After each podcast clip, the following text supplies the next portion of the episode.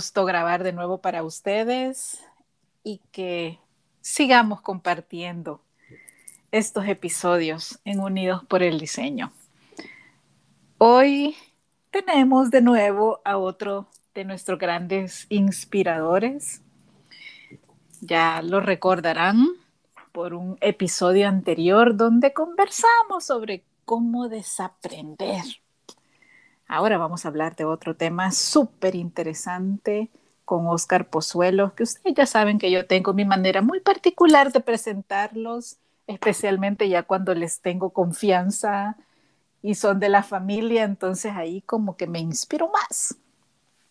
Pero así en lo formal, Oscar Pozuelos es diseñador estratégico, máster en innovación, yo le digo experto en innovación, con un maravilloso énfasis en el diseño social, también en el diseño centrado en el usuario y con una experiencia profesional súper rica en diversos países. Y, ¿qué le digo? Fue mi profesor de Design Thinking. Él me devolvió la pasión por esa línea del diseño y de pensamientos de diseño en un momento en el que yo decía, no quiero saber nada más del design thinking. ¡Chung!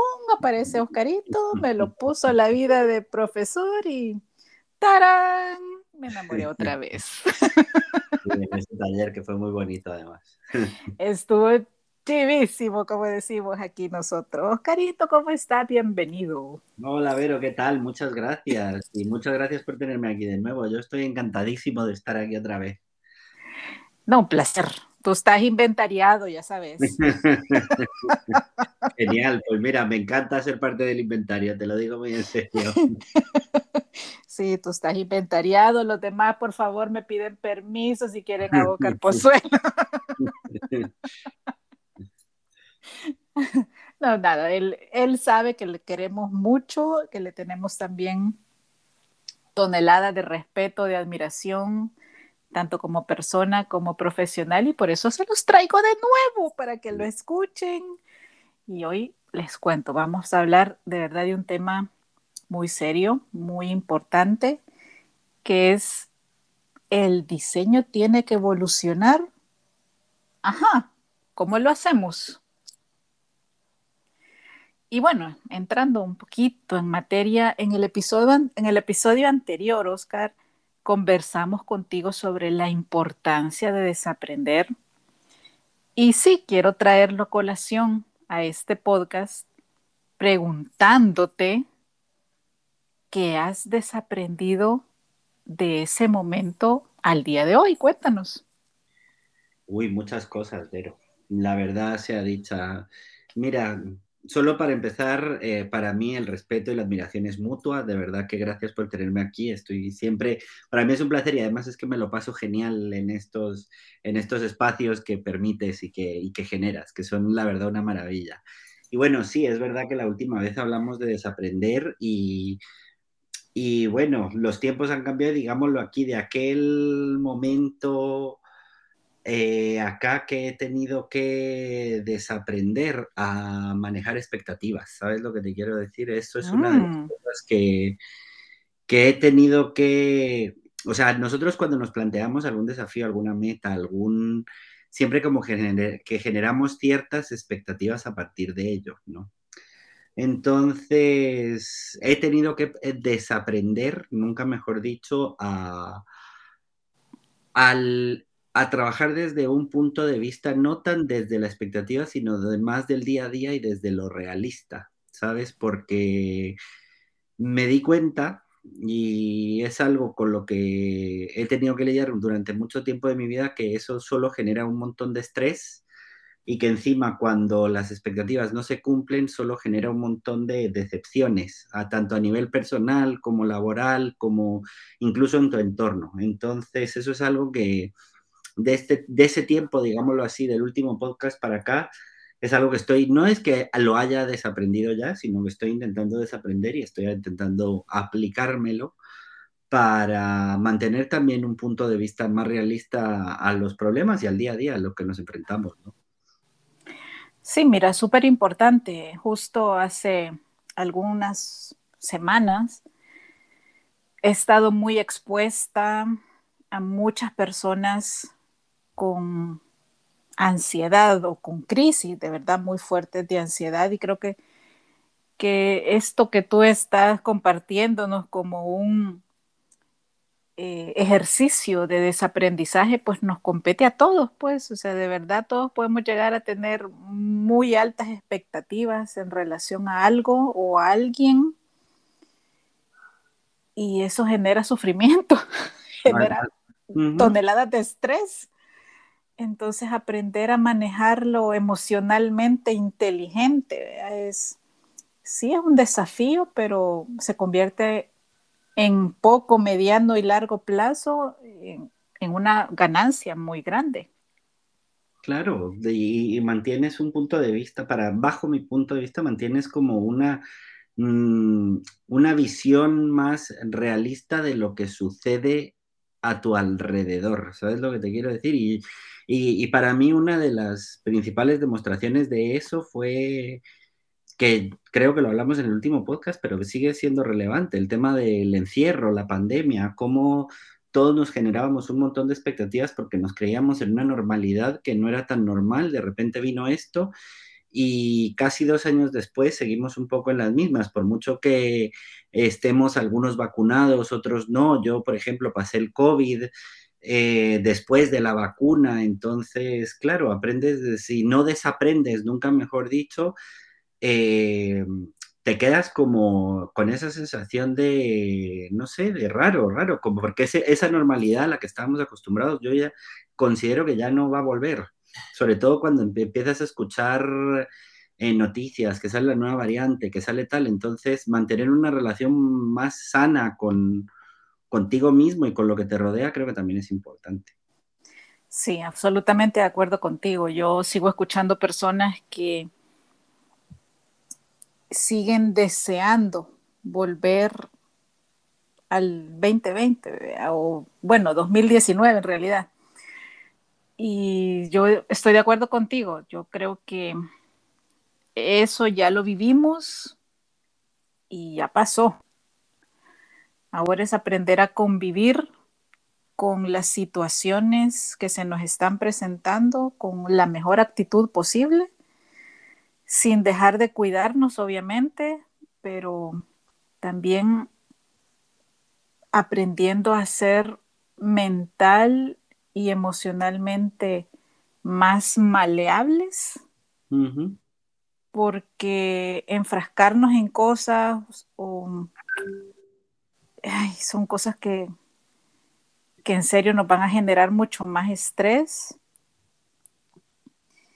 y que hasta nos pueden enfermar, pues, o sea, a mí sí en serio me, me genera mucha preocupación que gente muy joven, estoy hablando de gente de menos de 30, o sea, veinteañeros, me estén diciendo que padecen de ansiedad, de X, Y cosa, y uno dice, por Dios, y no ha llegado ni a los 30, y ¿qué va a pasar a los 35? ¿Cómo vas a llegar a los 40? Entonces, aprender a manejar la incertidumbre y todas las presiones que se nos van presentando es muy importante. Claro, por eso, mira, a mí hay un dicho que me gusta mucho, que dice que la, la, nostalgia es un exceso de pasado y la ansiedad es un exceso de futuro. Y ahí es donde estoy yo desaprendiendo, a estar un poco más en el presente. Esto Mejor, sí. Mejor dicho, imposible. Entonces, no, y encima date cuenta cómo están saliendo un montón de, iniciativas y de, y de sí, proyectos que lidian con la salud mental, eh, porque claro, estamos todos un poco loquillos por todo, por ese cambio radical y que no hemos sabido cómo encajarlo. Entonces, lo ligo esto al tema del inicio, como empezó esta conversación, ¿no? Que es un poco el desaprender a generar unas expectativas que encima fueron, para, bajo mi punto de vista, creadas, de decir, no, es que después de la vacuna todo volverá a la normalidad, pero empecemos a definir qué es esa normalidad y cómo va a volver. Y, o sea, por eso te digo, es rebajar eso es algo que mm, yo por lo menos estoy, estoy en ello.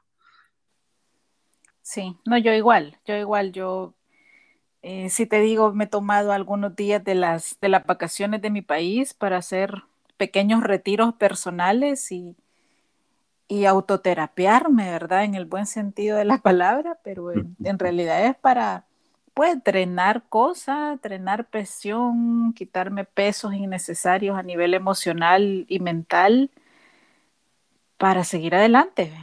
Eso es. Eso es. Entonces, bueno, eh, conocemos tu labor, Oscar, en el diseño social centrado en las personas. Tú eres de verdad uno de los diseñadores que, más comprometido he visto desde que te conozco en, el bienestar común. Eh, has desarrollado proyectos para comunidades vulnerables en diversos países, etcétera. Yo podría decir que contigo es acción, no intención.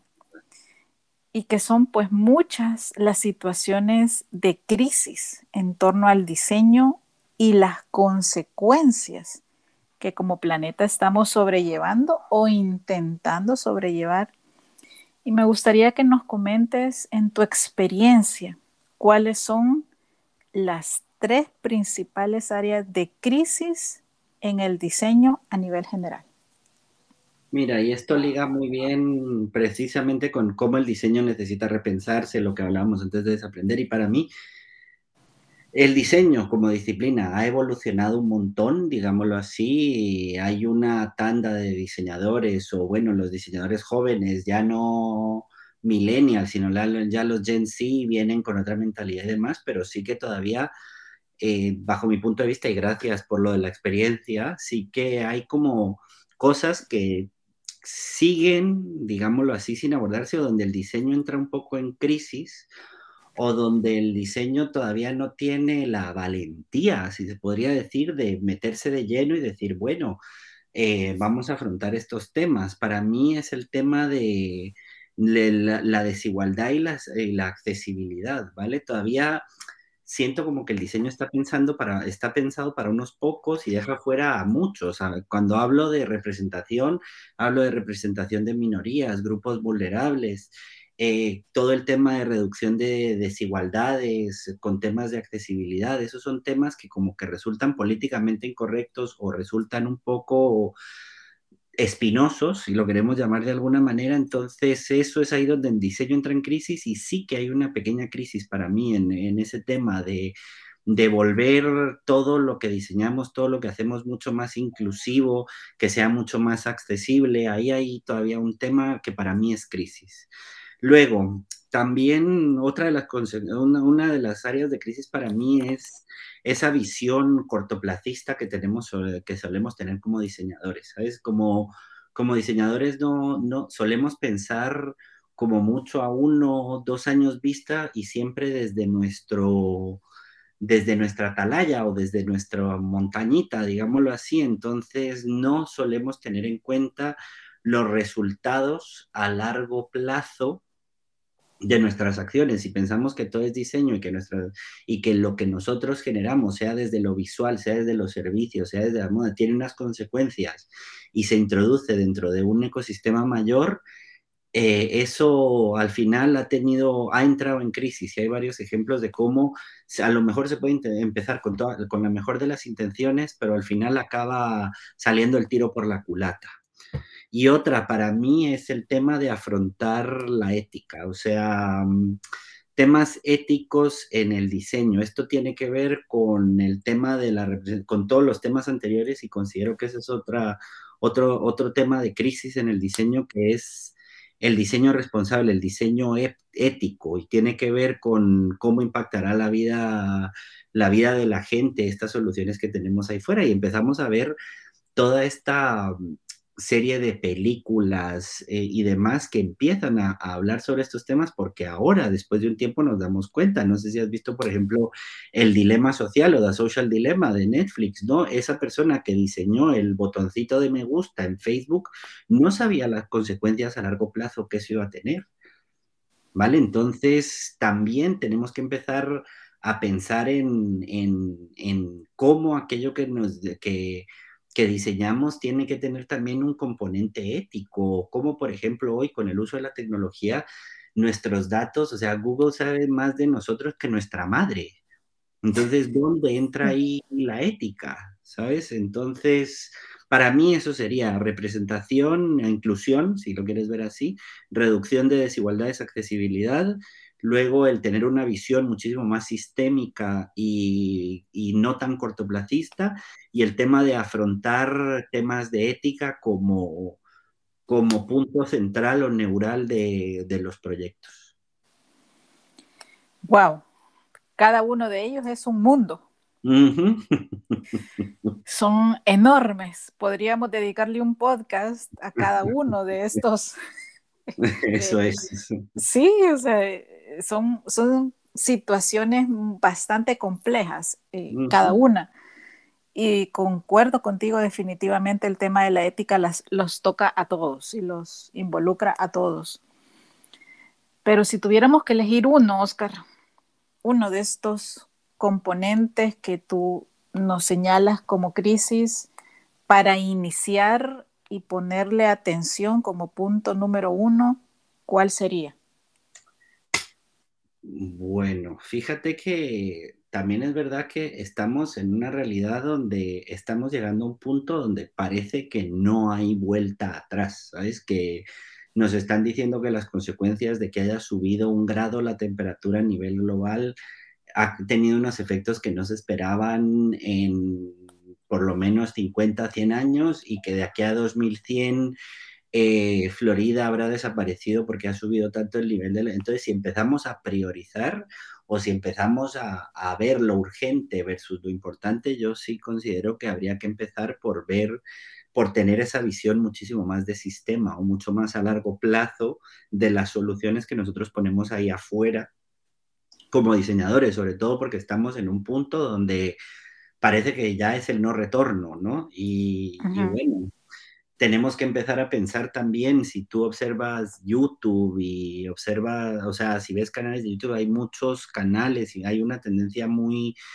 clara a la nostalgia, a, pensar que el pasado eh, fue mejor porque parece que hemos perdido esa capacidad de imaginar el futuro, porque lo que se nos presenta no es, no es, no es halagüeño que se dice, ¿no? No es, no es nada bonito. Entonces yo sí considero que como diseñadores deberíamos de empezar a, a tener en cuenta esa, esa visión más a largo plazo y empezar a pensar desde un sistema, desde, desde algo que va a impactar en, en, algo mayor, digámoslo así.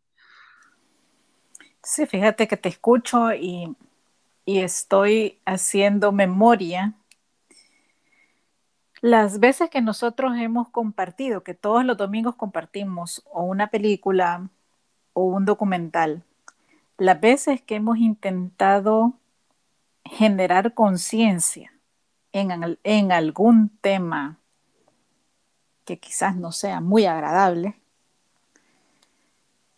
no ha gustado, es donde menos reacciones hay.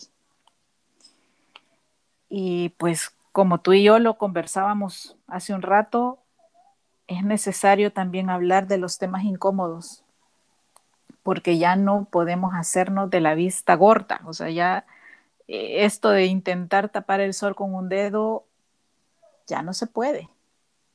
No, y que es más... de todos también, o sea, es que estamos todos, este planeta es el que es, es nuestra casa y como no lo cuidemos, entonces, y ya no solo por nosotros, que a lo mejor nosotros cuando llegue ese momento estaremos o bajo tierra o, tendremos, estaremos en, no sé, más arrugados que una pasa, te quiero decir, pero habrá gente que viene, entonces yo creo que, eh, bueno, considero que ellos también tendrán derecho a disfrutar de esto y que tenemos que empezar a ser un poco más conscientes. Sí, sí, sí, definitivamente. Em, quiero retomar lo que acabas de decir, de tener un pensamiento centrado en los sistemas pero el punto quizás en esta pregunta o en esta parte de mi intervención es cómo empezamos a generar no solo los sistemas, sino este cambio de chip mental que ya no sea cortoplacista, como bien tú lo decías, para vivir el momento, sino para proyectarnos en un futuro en el que sí o sí tenemos que ser partícipes.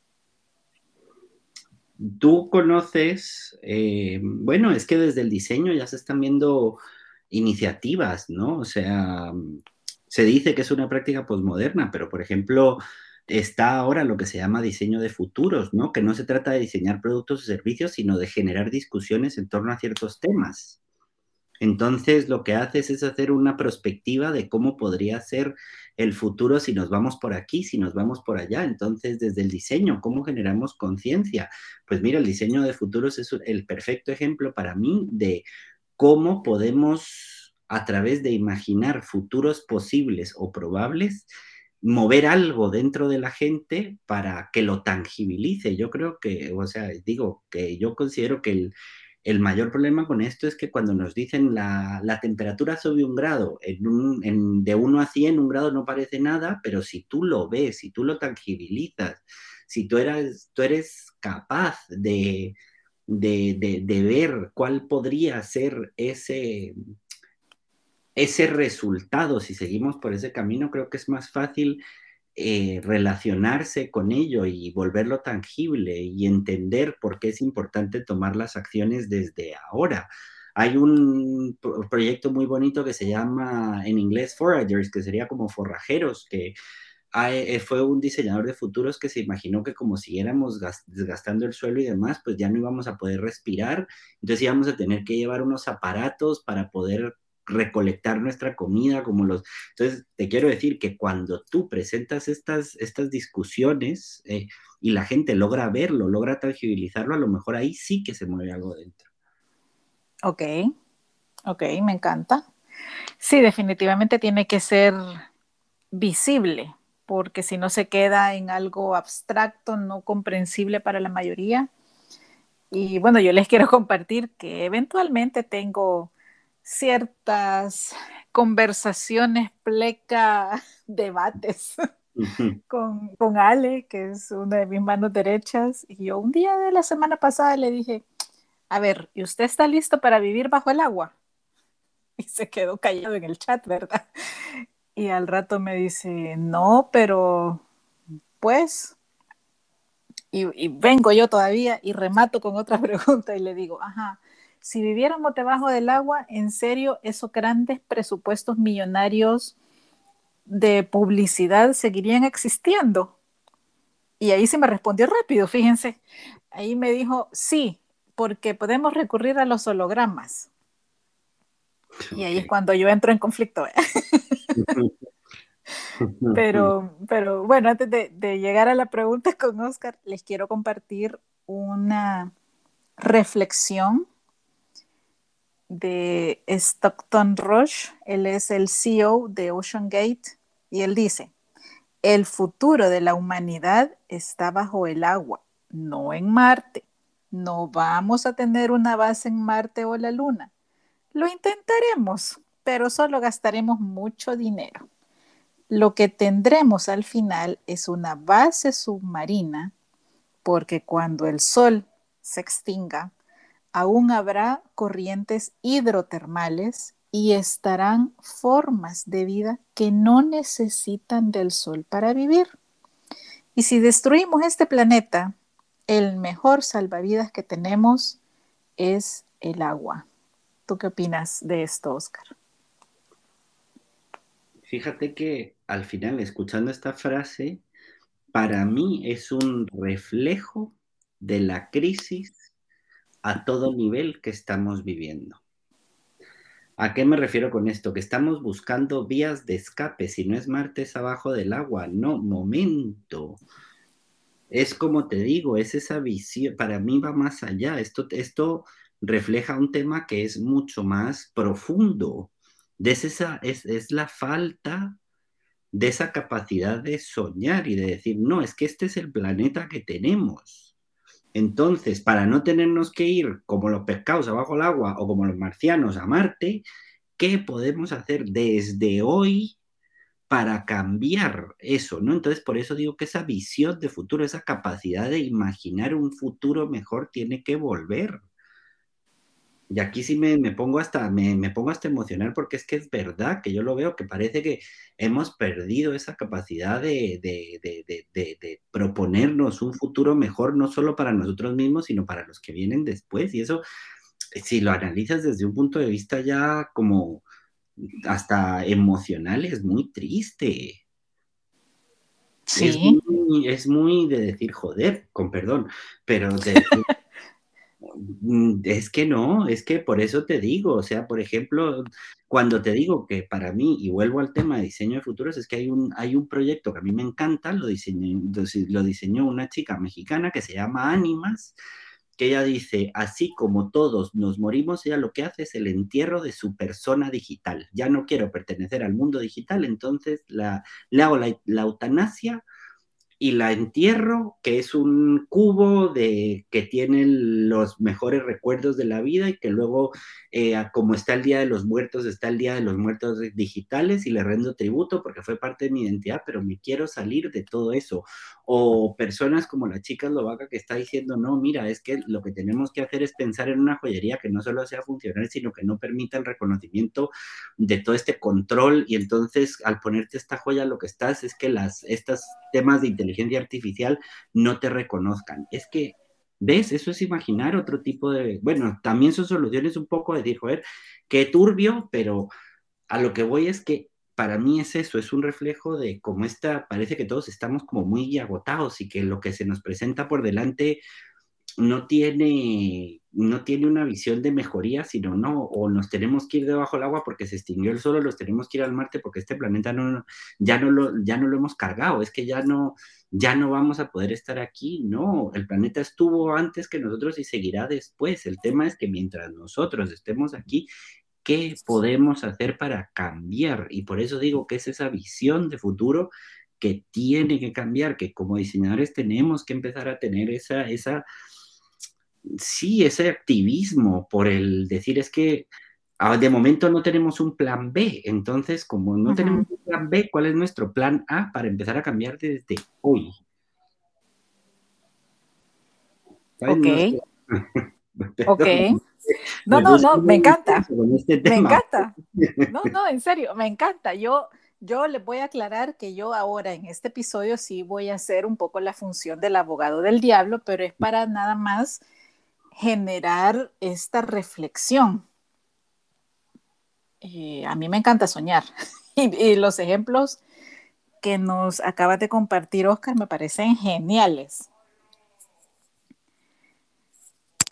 Pero, pero sí, pues es necesario que, que, nos movamos el piso entre todos y que digamos, ok, yo qué puedo aportar, porque este podcast no es de denuncia, es para generar reflexión y acciones concretas desde el metro cuadrado que tenemos cerquita cada uno de nosotros. Y lo que, y lo que has dicho, Vero, me parece súper importante, el tema de no es ir siempre en una constante batalla ni en una constante lucha. Es, eh, y hay que luchar contra el virus, y hay que luchar contra el cambio climático. No, hay que sumar para ver si entre todos cambiamos esto. Hay que sumar para ver si no es un, porque si no, tu vida se convierte en una batalla constante contra algo. Ajá. Exacto. Y en algún punto te cansas y en algún punto dices, no voy más que lo haga otro. Y ahí es cuando te, te desenganchas de seguir haciendo algo positivo. Y es cuando todo el mundo empieza a decir que lo haga el gobierno, que lo haga no sé quién, que lo haga tal empresa, que lo haga tal ONG.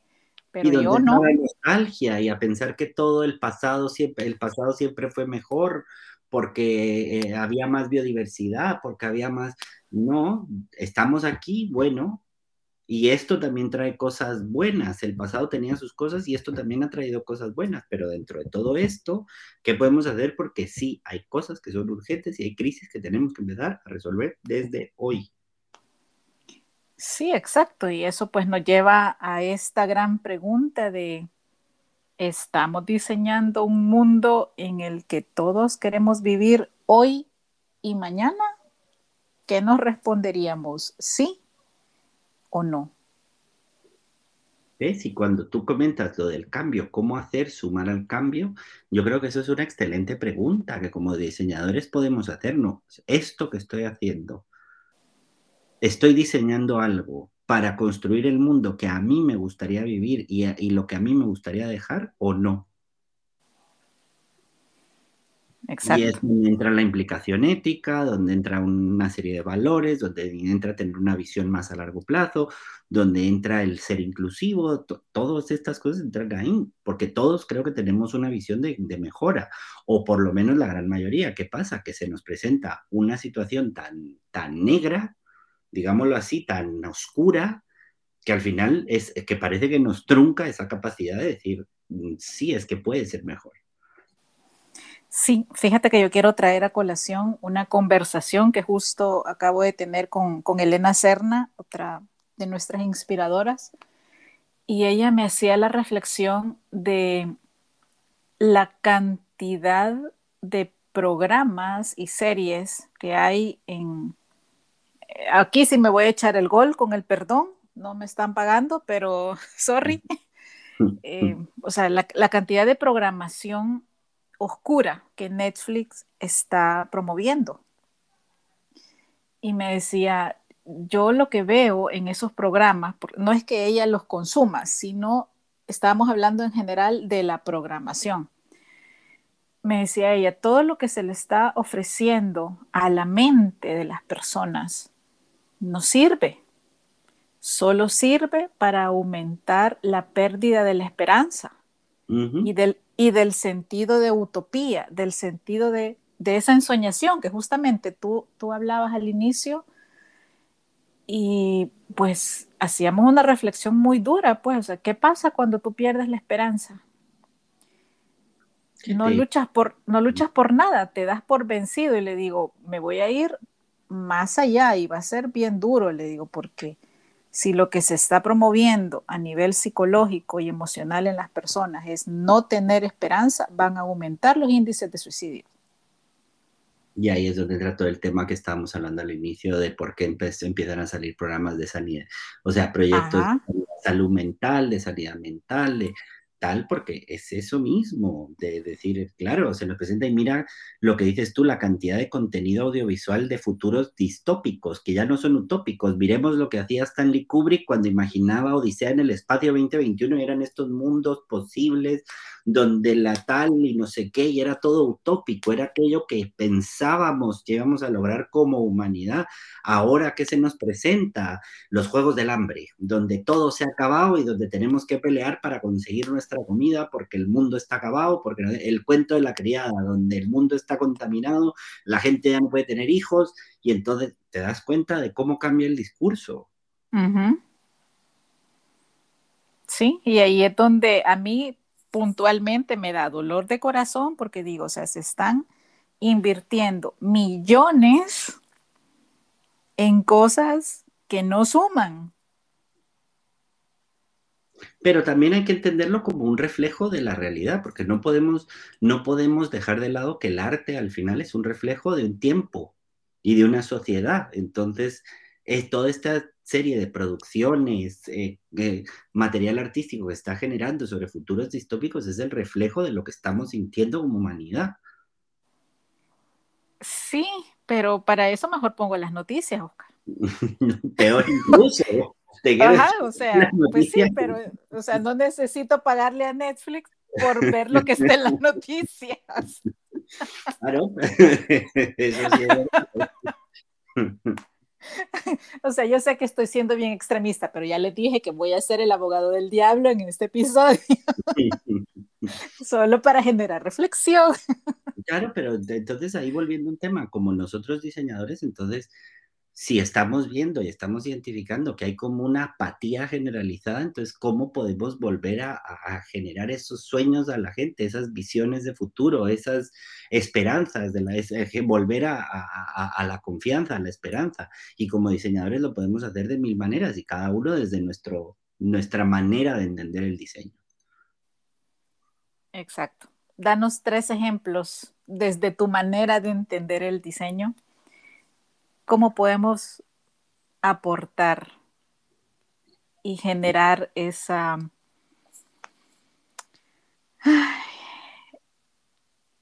Lo voy a decir así, volver a tocar el corazón a través del diseño. Mm, yo considero que para mí uno de los mecanismos que me, yo hablo por mí, yo no sé, yo no tengo una receta que sea como haz esto y pasará. Pero sí, sí, sí. Uno de las, a título personal, y no sé si tengo tres, pero uno sí que tengo, ¿sabes qué, qué ha sido?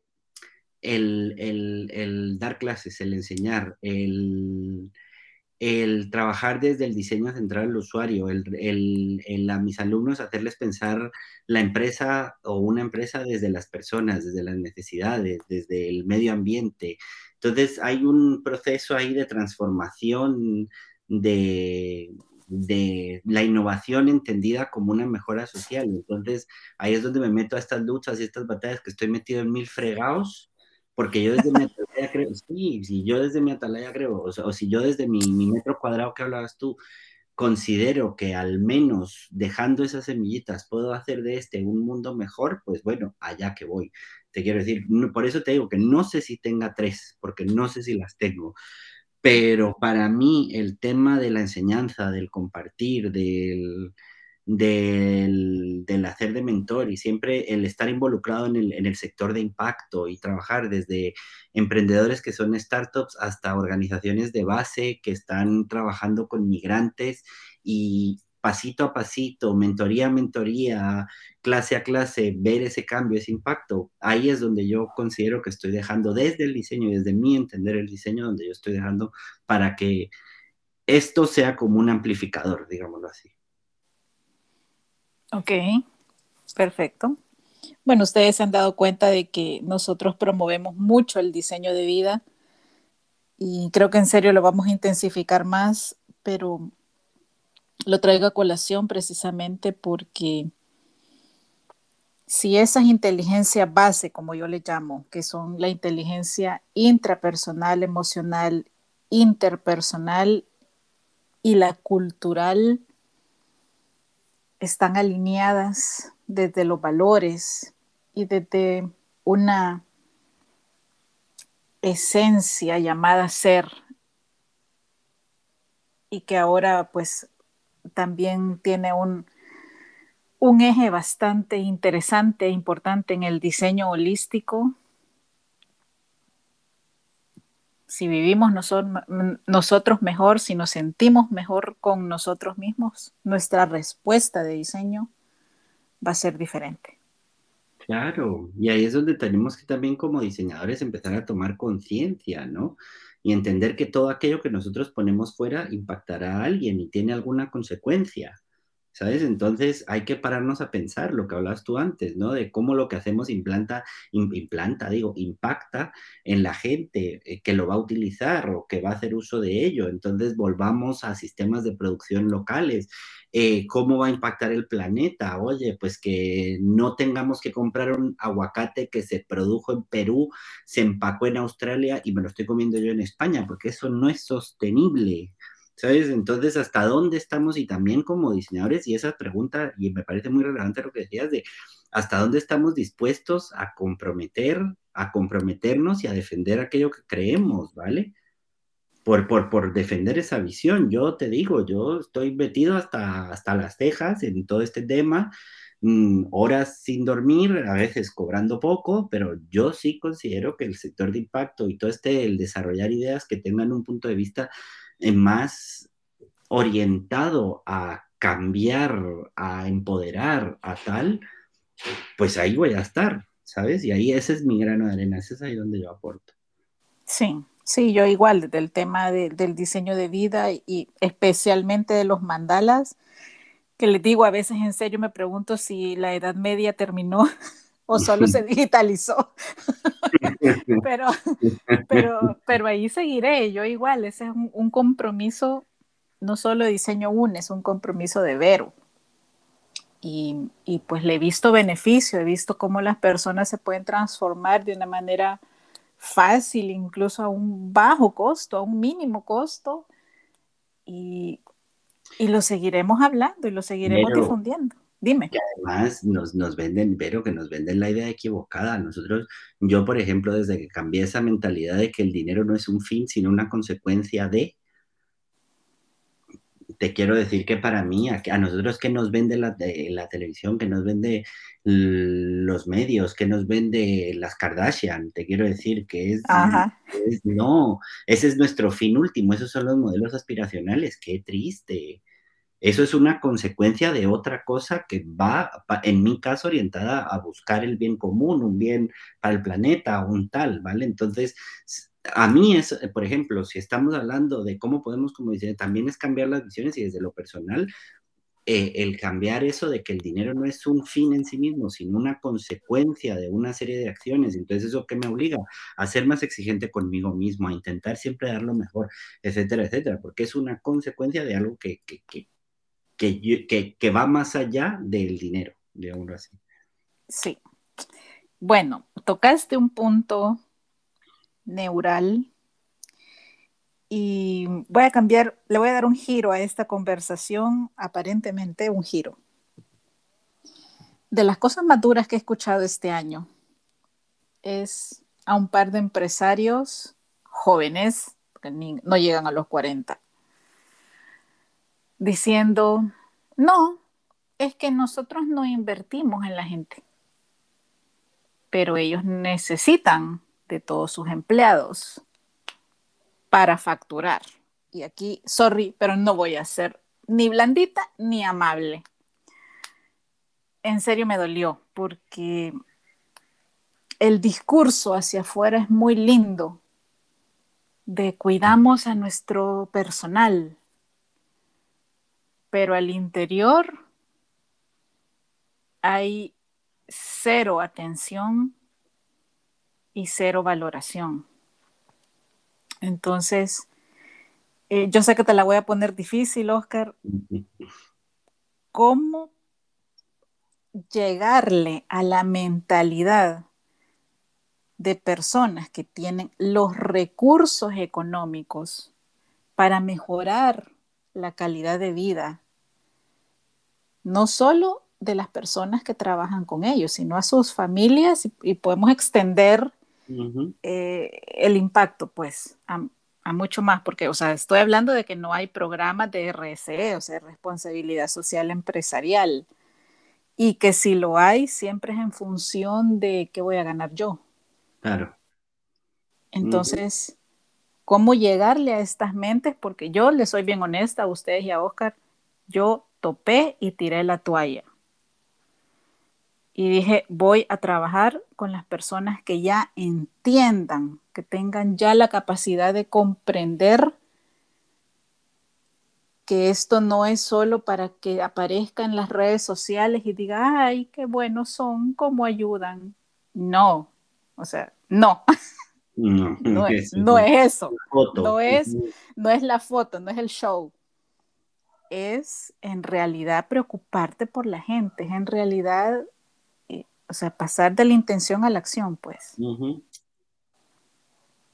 Dinos, ¿qué opinas? Pues, yo, mira, en, en, mi experiencia personal, hay para mí, para conseguir este cambio, hay dos palabras clave, empatía y colaboración cuando a estas personas que están, y lo he vivido con, con varios proyectos, ¿eh? de estas personas que están, son tomadores de decisiones, están en poder, eh, tomadores de decisiones, están en puestos altos y demás, cuando están solo para decir sí o no, buscan la foto. Cuando tú los conviertes en parte del proceso, no sé por qué, hay algo ahí que se transforma. Y puedes darte alguna resistencia al inicio.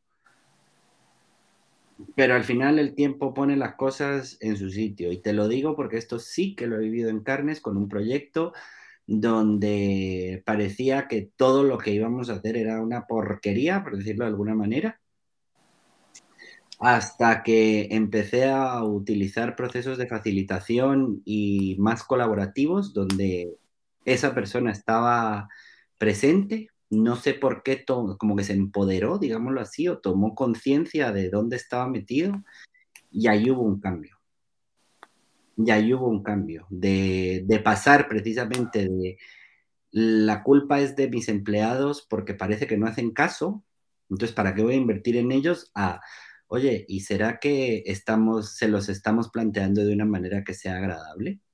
¿Será que no hay cosas que debería de cambiar yo para que todo cambie? Que te digo que no es eh, una cosa de ni mañana ni pasado, pero por lo menos dar ese primer paso considero que es importante. Súper.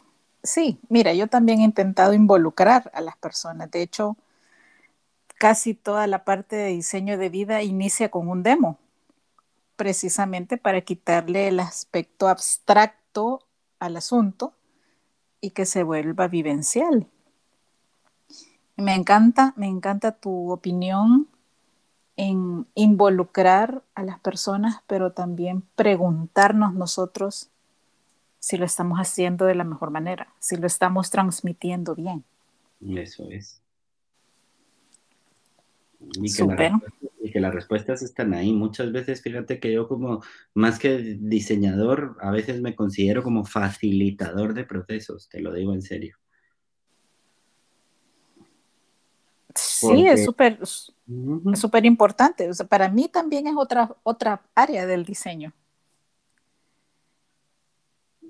porque sí, como te digo, este, esto y ha sido uno de así cuando me hablas y además lo que dices tú, que de, puertas para afuera es todo hermoso, todo divino, eh, cuidamos de todo el mundo tal, y luego apenas cierras la puerta, empiezan los gritos y dices tú, uy, esto cómo está aquí adentro, ¿no? Entonces, el, a esos tomadores de decisión, darles decirles, hey, baja un poco a la tierra y mira cómo están las cosas, volverlos parte de los procesos y demás, ha sido de verdad, bajo mi punto de vista, una de las herramientas que a mí más me ha servido para, para esa, esa transformación, digámoslo así. Ok. Tenía otras preguntas, pero creo que las voy a dejar de lado porque quiero retomar ya casi para cerrar este episodio y me gustaría de verdad que tengamos una segunda parte, Oscar, de este tema. Quiero, quiero regresar, quiero regresar al, diseño del futuro. Mm, voy a volver a poner el dedo en la llaga, ya le dije que ahora soy el abogado del diablo. para tener la capacidad de visualizar y proyectar, ¿qué necesitamos tener como base? Estoy hablando a nivel intelectual, pero puede ser también a nivel emocional. Eh, tú dime lo que venga ahorita a, a ti. Curiosidad y valentía. Ok. No lo dijiste. Hay que ser valiente porque muchas veces esos temas espinosos a nadie le gustan. A nadie le interesan porque parece que si los metemos debajo de la alfombra van a desaparecer. Entonces hay que ser valiente. Yo eh, ¿A qué me refiero con valentía? Desde donde puedo, siempre estoy leyendo, estoy viendo. Eh, Vice Magazine, por ejemplo, es un poco oscura, pero me encanta porque te presenta como todo ese lado y hay que saber que esto pasa. Y entonces esto, si pasa, ¿cómo se resuelve? Y curiosidad también, ¿por qué? Por leer, por explorar, por ver que hay nuevas maneras, nuevas formas de entender el mundo. Ahora, si estoy hablando de diseño de futuros es porque estoy con todo este tema que que, me leo todo lo que puedo. Tengo un tema con las tendencias, cómo leer, o sea, tema digo que no logro comprenderlo con este tema del análisis de tendencias y cómo leerlas, lo que se llama señales débiles, demás historias. ¿Y por qué curiosidad? Porque es esa manera de evolucionar, de seguir aprendiendo, de desaprender y aprender, ¿vale? De, de cómo nosotros nos creíamos que iba por aquí y luego, pues no, pues va por allá entonces, para mí, mm, si tengo que decirlo en dos, es curiosidad y valentía. Valentía para enfrentar y ser capaz de decir, no, es que vamos a, generar estas discusiones, vamos a generar estas conversaciones, vamos a, a soltar estas cosas ahí para que la gente se incomode. Yo siempre he dicho que a mí me gusta ser incómodo y eso requiere de valentía. Y por el otro lado, curiosidad. No acomodarse y decir, ya como sé esto, ya estoy hecho, entonces ya no necesito más. Perfecto. Yo nuevamente te escucho y traigo a mi cabeza a Steven Crestellán, actual director de innovación de IKEA, y él en su podcast, en su momento, nos dijo, seguimos siendo, eh, los diseñadores seguimos siendo educados para resolver problemas del pasado. y, y entonces hablar del futuro implica también que la academia y todos sus actores evolucionen. Tal cual. Pero también es un tema personal. Nos compete a cada uno de nosotros. El cambio no empieza así, como se diría, nadie aprende en pellejo ajeno. sí, definitivamente. Así que bueno, esperamos haberlos incomodado en el buen sentido con este episodio. Em, queremos de verdad, Oscar y yo, dejarles el piso movido positivamente, no para que busquemos la primera silla y nos acomodemos, sino para que nos levantemos de la silla y empecemos a generar acciones. Una, dos, tres, son más que suficientes y que em, ese maravilloso don educado de la creatividad y luego de nuestras áreas de diseño, la que sea, surja, surja y sume y nos ayude a encontrar respuestas. Ya ven todos los ejemplos súper interesantes y muy ricos que Oscar nos ha dado. Y de verdad les prometo una segunda parte de este tema, que es enorme. Ya ven, solo las, primeros, las primeras preguntas con el tema de qué aspectos del diseño están en crisis son enormes. Tenemos, sí. sí, tenemos tema para rato, pero más que hablar, yo los invito a hacer. Eso es. Mañana ya es tarde. Definitivamente. Definitivamente. Y pues como dice Oscar, seamos curiosos y también valientes para defender nuestras posturas, para defender nuestros proyectos, para defender nuestra visión del mundo que queremos para nosotros y el mundo que queremos dejarle a los demás, aunque suene yo ahorita bastante utópica y un poco repetitiva en algunos discursos, pero pero quedémonos con eso. Oscarito, Oscarito, ¿con, ¿con qué querés cerrar este episodio? Eso, que retomemos la capacidad de soñar, que huyamos de lo distópico hacia lo utópico. Ok. Bueno, como siempre es un placer compartirles a nuestros grandes inspiradores. Oscar, te mando un enorme abrazo y una lluvia de bendiciones para ti y todos los que te rodean.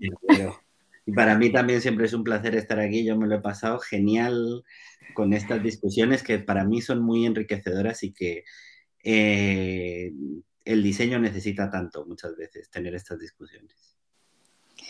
Absolutamente. Así que las tendremos más seguido para incomodarnos en el buen sentido y generar pues propuestas más interesantes y que también tengan un impacto positivo en todos.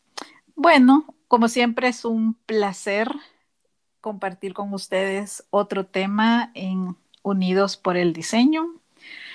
Soy Verónica Alvarado y nos escuchamos pronto.